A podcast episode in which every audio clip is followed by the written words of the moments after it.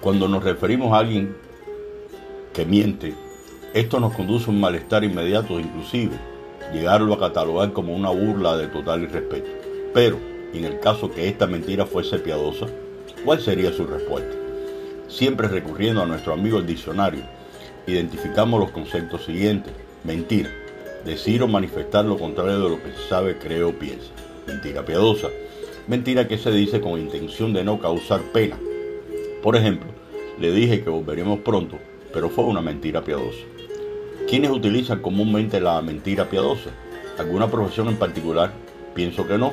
Sin embargo, en ocasiones algunas profesiones se podrían prestar más que otras, por ejemplo el médico. Ante una posición grave de un paciente al galeno, posiblemente le costará decir claramente dicha situación y a la vez proporcionarle a los familiares un halo de esperanza.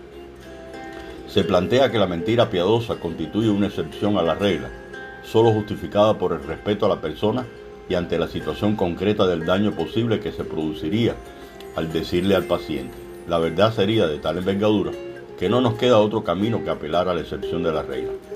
Es evidente que cuando se recurre a esta conducta de excepción, se privilegia una postura humanitaria, porque si el cumplimiento de la norma le ocasiona daño al paciente, la norma no es adecuada o correcta.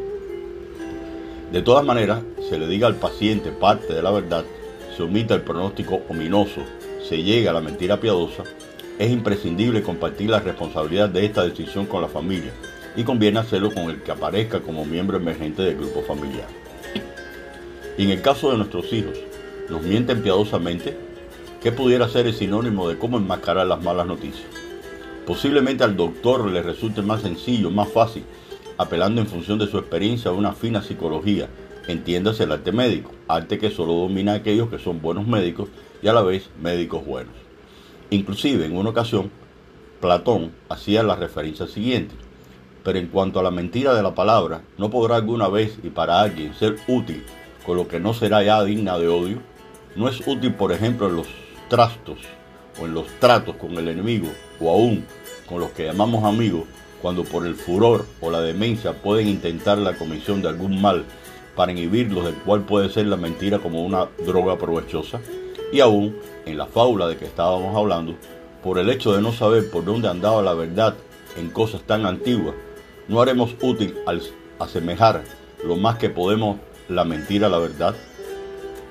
Como se lee en el texto citado, puede interpretarse que este filósofo griego justifica la necesidad de la mentira piadosa.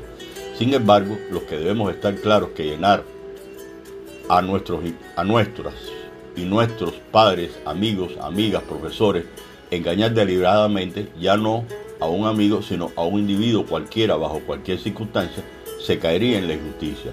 El apoyo para la doctrina que sostiene el fin, justifica los medios, está en otro lado. Gracias.